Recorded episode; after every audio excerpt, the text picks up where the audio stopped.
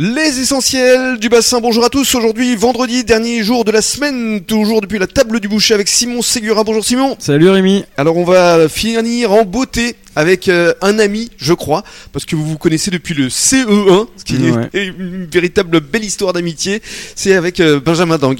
C'est ça, exactement. Ça fait plus de 30 ans qu'on se connaît. Ouais, c'est mon meilleur ami de, de très très longue date. euh, et je suis très content de bosser avec lui et qu'il soit euh, aux, aux commandes un peu de la table du boucher et aussi de la partie vin. euh, donc Oui. C'est pour ça que je voulais le mettre un peu en avant. Parce qu'il a fait des études de sommellerie. Bonjour Benjamin. Bonjour Rémi. Alors, euh, donc qu'est-ce que ça fait de travailler avec un ami d'enfance d'abord Bah c'est c'est très agréable parce que euh, on mélange travail et, et amitié et ça se passe bien et c'est c'est super.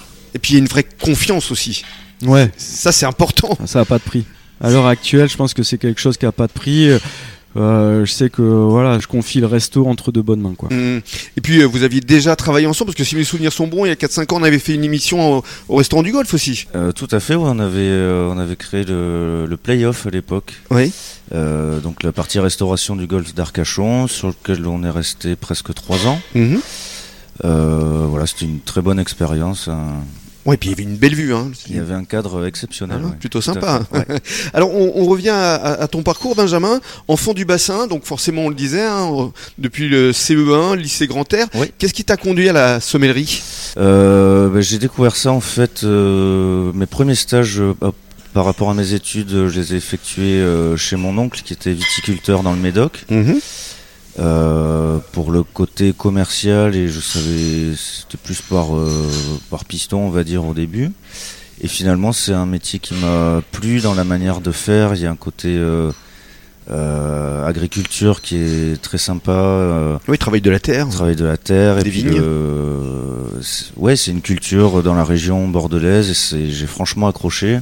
Mhm. Et euh, j'ai décidé de m'y intéresser un peu plus et à travers les études, euh, je me suis éclaté là-dedans. Mhm.